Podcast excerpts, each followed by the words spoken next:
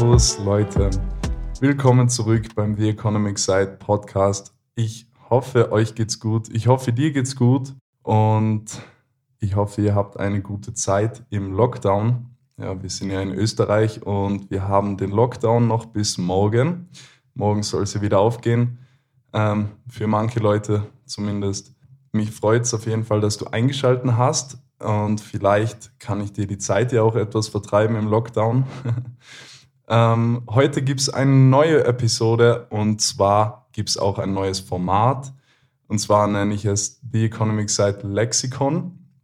Und wie der Name vielleicht schon verrät, wir werden in diesen Folgen hier so schnell es geht, also ich probiere mich so kurz wie möglich zu halten, Begriffe zu erklären aus der Wirtschaft, aus den Finanzen, aus aus dem Aktienhandel und so weiter. Einfach Begriffe, die man wissen sollte oder die auf jeden Fall von Vorteil wären, wenn man sie wüsste. Und ich will diese Episoden so kurz wie möglich halten und möchte so viele Begriffe wie möglich in die Folge reinpacken, dass man quasi aus wenig Zeit viel mitnehmen kann. Und ja, ich würde sagen, starten wir gleich mit den ersten Begriffen. Und wir werden jetzt in dieser Folge Richtung Investment gehen. Also alles, was mit Aktienhandel, Kryptohandel und so weiter zu tun hat, alles, was an der Börse ist. Diese Begriffe werden wir in dieser Folge jetzt besprechen. Fangen wir ganz, ganz grundlegend an. Der erste Begriff ist ein Titel. Wenn ich einen Titel kaufe, dann heißt es einfach, das ist diese Aktie oder dieser Fonds oder diese Kryptowährung, was auch immer man kauft an der Börse ist ein Wertpapier quasi ein Titel. Wo wir gerade bei Wertpapiere sind, ähm, ein Wertpapier kann alles sein, was quasi einen Vermögenswert verbrieft. Das heißt, ähm, das kann dein Bausparer sein, das kann eine Aktie einer Firma sein, das kann ein Fonds sein. Alles einfach, was wir in diese Richtung kaufen und nicht als Objekt reell bekommen, so wie zum Beispiel bei einer Uhr, wird mit einem Zertifikat quasi verbrieft. Und eben dieses Zertifikat ist diese Aktie oder dieser Bausparvertrag, was auch immer. Und das sind Wertpapiere. Die nächsten zwei Begriffe sind bullish und bearish. Bullish und bearish sind zwei Einschätzungen von einer aktuellen Marktsituation. Wenn du sagst, diese Aktie sieht richtig gut aus und die wird in den nächsten Jahren weiter steigen, dann bist du bullish auf diese Aktie eingestellt. Wenn du sagst, diese Firma sieht nicht gut aus, beziehungsweise ihr Geschäftsfeld sieht nicht gut aus, ich glaube, die Aktie wird in den nächsten Jahren fallen, dann bist du bearish auf diese Aktie eingestellt. Diese zwei Begriffe kommen von der Börse und das hast du sicher mal gesehen. Vor der Wall Street, da steht auch ein Bulle. Das ist quasi das Sinnbild der Wall Street. Und der Bulle steht immer für steigende Kurse. Starke Märkte, steigende Kurse. Das kann man sich merken. Der Bulle springt in die Luft quasi und wird immer assoziiert mit steigenden Märkten. Auf der anderen Seite gibt es eben den Bär, den, also den Bären. Und das kann man sich auch merken, der Bär quasi schlägt nach unten mit seiner Pratze und steht immer für fallende Kurse. Die nächsten zwei Begriffe, die auch sehr ähnlich zu den letzten zwei sind, ist einmal Long gehen und einmal Short gehen. Wenn man sagt, man geht long bei einer Aktie, dann heißt es, dass man auf steigende Kurse wettet. Ich sage, ich gehe long auf eine Aktie, dann heißt es, ich gehe davon aus, dass die Aktie in Zukunft steigen wird. Shorte ich eine Aktie oder ich gehe short bei einer Aktie, dann wette ich auf fallende Kurse und rückschließend gehe ich dann auch davon aus, dass die Aktie fallen wird. Der Unterschied zwischen bullish, bearish und long und short ist eigentlich nur der folgende. Äh, die Einstellung, die man zu einer Aktie oder zu einem Kurs hat, die ist die gleiche, aber bullish ist einfach so ein Überbegriff. Ich glaube, der Markt wird steigen. Bearish ist auch eben so ein Überbegriff für fallende Märkte. Und wenn ich aber sage, ich gehe long oder ich gehe short, dann meine ich damit wirklich diesen Trade. Long und Short sind nämlich beides Trading-Begriffe. Und wenn ich zum Beispiel sage, ich gehe long bei einer Aktie, dann meine ich damit auch, dass ich diese Aktie wirklich trade auf steigende Kurse. Wenn ich eine Short-Position öffne auf eine Aktie, dann gehe ich davon aus, dass der Kurs fällt und ich trade auch danach. Im Englischen nennt man das Calls und Puts. Also Calls sind Long-Positionen bei Aktien oder was auch immer man tradet und Puts sind Short-Positionen. Long gehen oder Short gehen kann man zum Beispiel mit Future-Zertifikaten oder mit CFD-Contracts. Was das genau ist oder was da genau passiert, äh, das besprechen wir in einer anderen Folge. Aber äh, ein Future-Zertifikat, also ein Zukunftszertifikat auf Deutsch übersetzt, ist ganz einfach ähm, ein Vertrag, in dem du sagst, okay, in Zukunft wird die Aktie mehr wert sein oder weniger wert sein. Wenn du sagst, sie wird mehr wert sein, sie ist aber dann, wenn dieses Future-Zertifikat ausläuft, wenn dieser Zeitraum des Zertifikats vorbei ist, weniger wert, dann verlierst du Geld. Wenn sie mehr wert ist, hast du natürlich Geld dazu gewonnen. Auf der anderen Seite, wenn du eine Aktie shortest und der Aktienwert wird dann in diesem Zeitpunkt, den du ausgemacht hast, weniger wert sein, dann hast du Geld gewonnen. Wird der Aktienwert höher sein, hast du Geld verloren. Man nennt das Ganze auch Options Trading, Optionenhandel. Ähm, CFD-Handel, das heißt, es ist ein Kursdifferenzvertrag.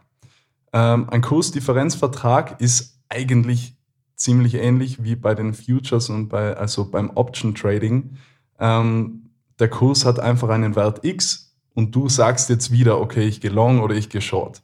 Und der Rest, ja, das haben wir eh erklärt, ist relativ gleich, aber ähm, nur das eine läuft meistens auf Zeit oder was heißt meistens, äh, Optionen laufen immer auf Zeit, irgendwann laufen sie aus und dann wird quasi ähm, der Wert bestimmt, hast du Geld gewonnen oder hast du Geld verloren. Und beim CFD-Handel bist du quasi, ja, wie lange du das halt willst. Du bist so lange in dieser Order drinnen, bis du sie selber schließt. Und da haben wir auch gleich den nächsten Begriff, eine Order am Markt setzen. Das heißt einfach, dass du irgendeine Kaufs- oder Verkaufsoperation quasi am Markt durchführst. Ich kaufe eine Aktie, das ist eine Buy Order, eine Kauforder ich verkaufe eine Aktie, das ist eine Sell-Order, eine Verkaufsorder oder ich shorte oder ich longe, was auch immer. Das sind alles verschiedene Order-Typen. Wenn wir von Future-Zertifikaten oder CFD-Trading reden, dann ist da auch immer ein Begriff mit einbezogen und zwar brauchen wir, um einen Trade setzen zu können und nur nebenbei bemerkt, ich empfehle niemanden aktiv zu traden, ähm, das wollte ich nur nebenbei bemerkt haben. Ich selber trade auch nicht. Ähm, aber ähm, wenn man das macht, dann braucht man immer Margin. Also Margin beim Trading ist der Begriff für das Kapital, das diesem Trade zur Verfügung steht. Und zwar, wenn ich zum Beispiel einen Trading-Account aufsetze, also, weil man kann ja nicht, also shorten und longen, das kann man nicht ganz normal in einem Aktiendepot machen. Man braucht dafür einen Trading-Account. Und diesen Trading-Account muss man quasi funden. Also, das englische Wort Funding.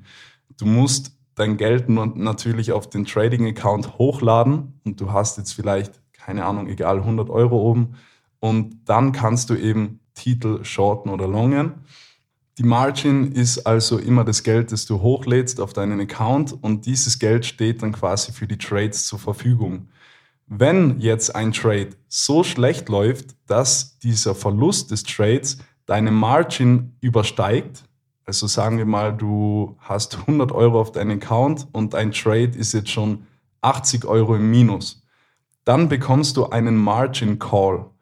Da bekommst du dann meistens eine Notification aufs Handy oder wie auch immer. Jedenfalls bekommst du eine Benachrichtigung dafür, dass dein Volumen an Kapital, das für diesen Trade zur Verfügung steht, zu wenig ist. Eine Margin Call bekommt man nicht bei Null, also wenn du dein ganzes Kapital schon ausgeschöpft hast, sondern du bekommst eine Margin Call vielleicht bei, wenn nur mehr 20 Prozent übrig sind von deinem ganzen Kapital dann bekommst du eine Margin Call, dass du eben deinen Trading Account funden sollst.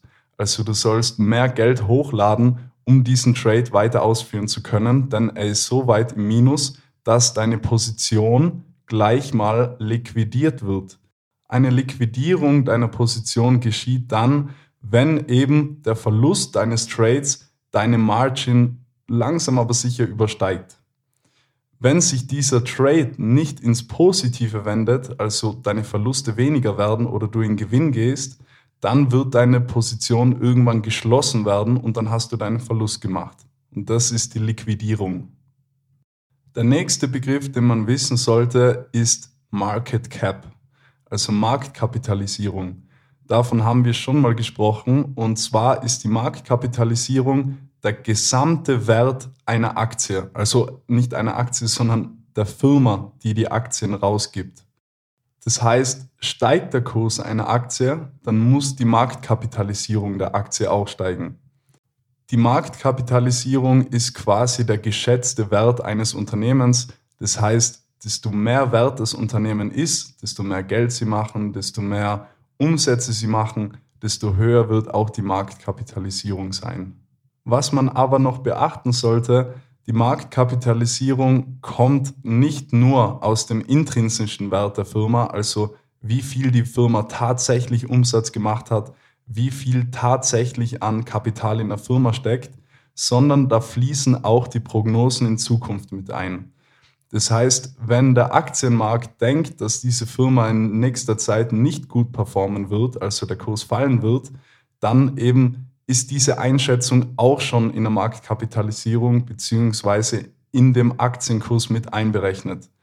Über das haben wir schon gesprochen. The Efficient Market Theory ist eine der letzten Folgen. Da haben wir genau dieses Phänomen besprochen. Ähm, wenn eine Firma in der Bilanz also in der Bilanz steht alles drin, was die Firma quasi an Vermögenswerte und an Kapital in der Firma hält.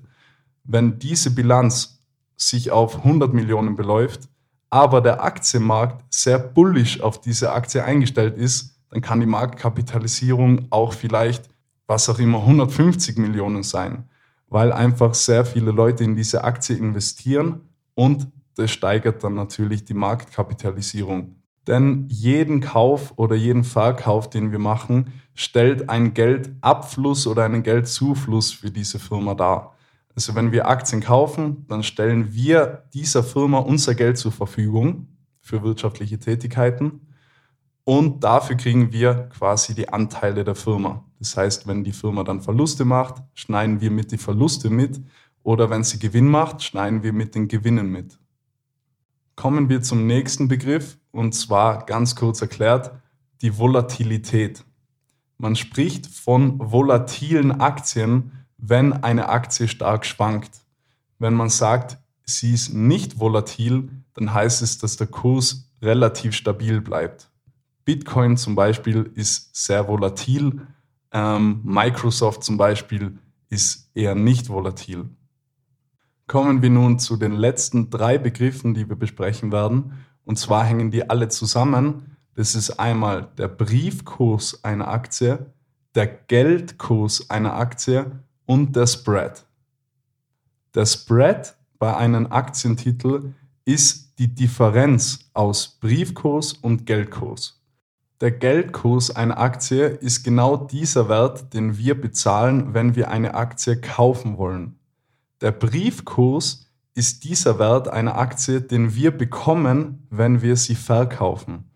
Und ja, richtig gehört, also wenn man eine Aktie ansieht und die Aktie ist 30 Euro wert, dann wird diese Aktie nicht genau für 30 Euro gekauft oder verkauft. Es ist eben, je nachdem, ihr wisst ja, an der Börse, da handelt die ganze Welt. Das heißt, diese ganzen Zahlen, diese ganzen Werte sind dynamisch. Und wenn man jetzt eben was verkauft, dann bekommt man den Briefkurs dafür. Wenn man etwas kauft, bekommt man den Geldkurs dafür. Und der Spread, der da entsteht, eben die Differenz aus den beiden Werten, dieser Spread, der wird quasi an euren Broker gezahlt. Wir müssen quasi, das sind, ja, wie soll ich sagen, Bearbeitungsgebühren oder einfach die Möglichkeit, in den Markt investieren zu können, diese Möglichkeit oder die Kosten für diese Möglichkeit, das ist der Spread und der Spread geht dann immer an euren Broker. Bist du vielleicht bei Flatex, das ist eben so ein, ein Börsenhandelanbieter beziehungsweise ein Broker, dann bekommt dieser Broker deinen Spread bei jedem Verkauf und bei jedem Kauf einer Aktie. oder eines Wertpapiers allgemein. So, das war's jetzt auch schon wieder mit dieser Folge. Ich hoffe, dir gefällt das neue Format und ich denke, da kann man viel Informationen auf jeden Fall in geringer Zeit reinpacken. Es gefällt mir ziemlich gut und ja, ich hoffe, es kommt auf jeden Fall gut an. Ich hoffe, du konntest was mitnehmen aus der Folge. Wenn du was mitnehmen konntest, bitte sag's vielleicht weiter, zeig den Podcast deinen Freunden oder Leuten, denen es vielleicht interessieren könnte. Das hilft mir natürlich sehr, sehr weiter. Ich wünsche dir ein schönes Wochenende und gute zwei letzte Tage im Lockdown.